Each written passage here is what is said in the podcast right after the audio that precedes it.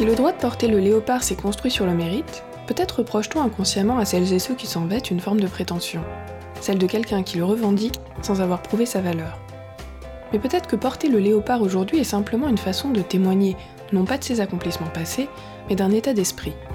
Du guerrier victorieux, on garde l'état d'esprit combatif en montrant au monde notre intention de ne pas nous laisser marcher sur les pieds. Du chef et du puissant, on affiche la fierté et le goût de l'ostentation. On prend de la place dans l'espace public et ça dérange. Enfin, surtout si on est une femme. Car dans une organisation sociale où l'autorité a traditionnellement été détenue par les hommes, la misogynie est devenue un puissant accélérateur de ce sentiment. La force et la puissance, ok, mais pas pour tout le monde donc.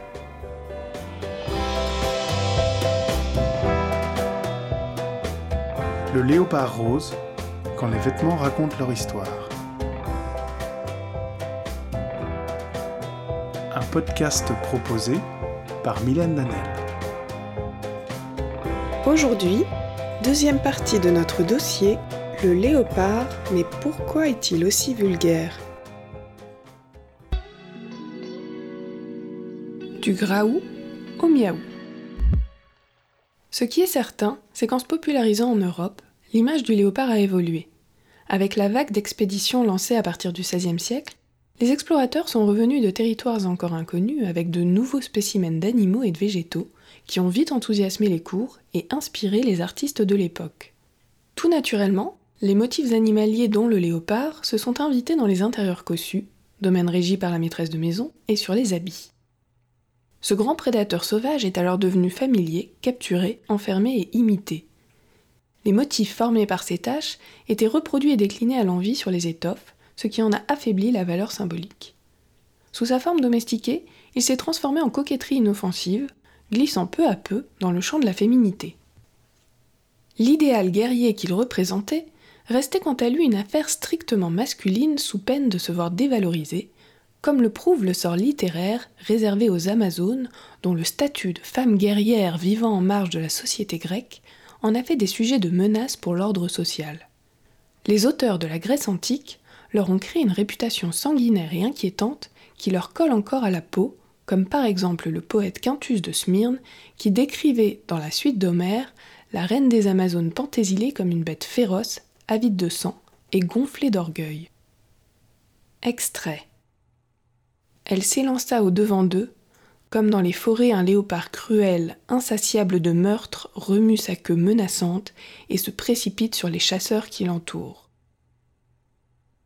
Le léopard invoqué ici ne l'est donc pas pour rendre hommage aux qualités de ses combattantes émérites, mais au contraire pour stigmatiser leur sauvagerie cruelle, guidée par les passions plutôt que la raison.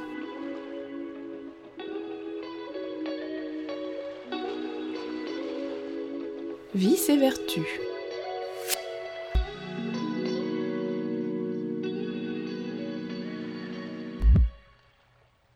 En intégrant l'univers féminin, la symbolique du léopard a donc changé. Tous les attributs du félin considérés comme des qualités masculines sont systématiquement devenus des défauts lorsqu'ils caractérisaient des femmes. Et ce changement de prisme s'est vérifié dans le langage. Au XIXe siècle, on pouvait familièrement désigner une femme par le mot panthère. Ce mot faisait référence aux belles courtisanes et demi-mondaines, des prostituées de luxe donc, et par extension aux maîtresses des hommes mariés. Plus simplement encore, la panthère caractérisait une femme jalouse et violente. Ainsi, le côté sauvage et dangereux du léopard n'était pas vu chez la femme comme un symbole de courage et de puissance, mais bel et bien comme le signe d'un manque de contrôle de soi et d'un asservissement à ses passions. La ruse et la beauté de l'animal étaient quant à elle la représentation de la femme séductrice, immorale et de petite vertu. Rappelons-nous des représentations faites des Amazones par les Grecs. Elles étaient vues comme des sauvages, certes, mais aussi comme de très belles femmes et cette grande beauté associée à la sauvagerie de l'animal ont contribué à fonder le mythe de la femme fatale, indépendante et donc dangereuse pour les hommes. Dans l'imaginaire patriarcal, la femme, à l'instar de la panthère, est perçue comme un être dont il faut se méfier et donc qu'il faut dompter. Si cela semble exagéré, il suffit de chercher un peu dans nos référents culturels pour voir que cette idée a bel et bien su se faire une place dans nos sociétés. En voici deux exemples. Le film américain La Féline de 1942 et son remake de 1982 racontent l'histoire d'une femme qui ne peut s'affranchir d'une malédiction ancestrale, la vouant à se transformer en une panthère noire incontrôlable si elle succombe à la passion, la colère ou la jalousie. Spoiler, elle succombe et ça finit mal. Le second exemple est le film choral de 1939 Femme, qui met en scène plusieurs personnages féminins aux personnalités très différentes. Dès le générique, les traits de caractère de chacune sont révélés par la simple association du personnage à un animal. Cristal, la flamboyante femme fatale, vénale et sans morale, y est sans surprise représentée en léopard, tandis que Marie, l'aimante mère trompée et abandonnée, y est une biche. Ce deuxième exemple illustre bien le fait que la femme qui n'entrait pas dans son rôle social d'épouse dévouée, préférant corrompre l'homme de ses charmes, voyait le spectre déshonorant de la panthère peser sur elle.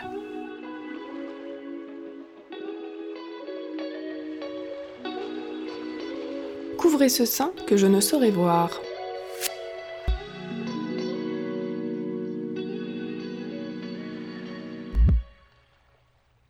Cette puissance érotique incarnée par le léopard avait déjà largement été exploitée dans les tableaux orientalistes du XIXe siècle, un moment où la colonisation de l'Afrique battait son plein et ravivait le fantasme d'un exotisme envoûtant. La femme orientale y était lascive, souvent peu vêtue, allongée sur de riches et belles étoffes, dans des décors merveilleux. Sa sensualité était accentuée par la peau de léopard qui venait agrémenter ses intérieurs luxueux.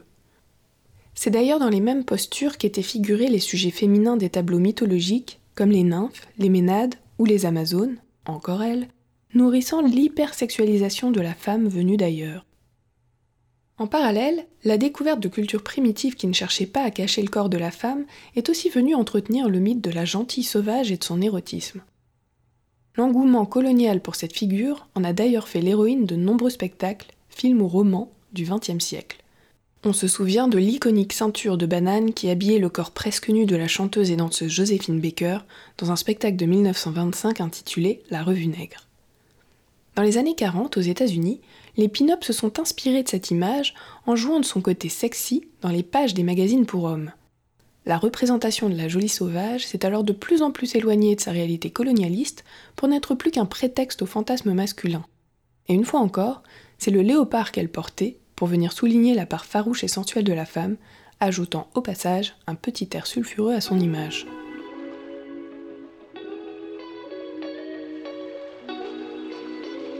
Luxe, charme et chasteté.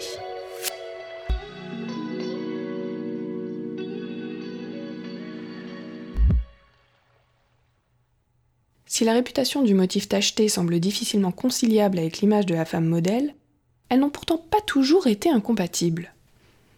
La magie du léopard étant la richesse de sa symbolique, il a aussi intégré la panoplie de la femme respectable, mais à condition de ne pas dévier d'un cadre strict.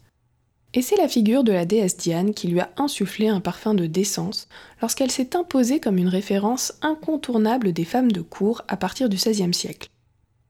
Petit rappel mythologique.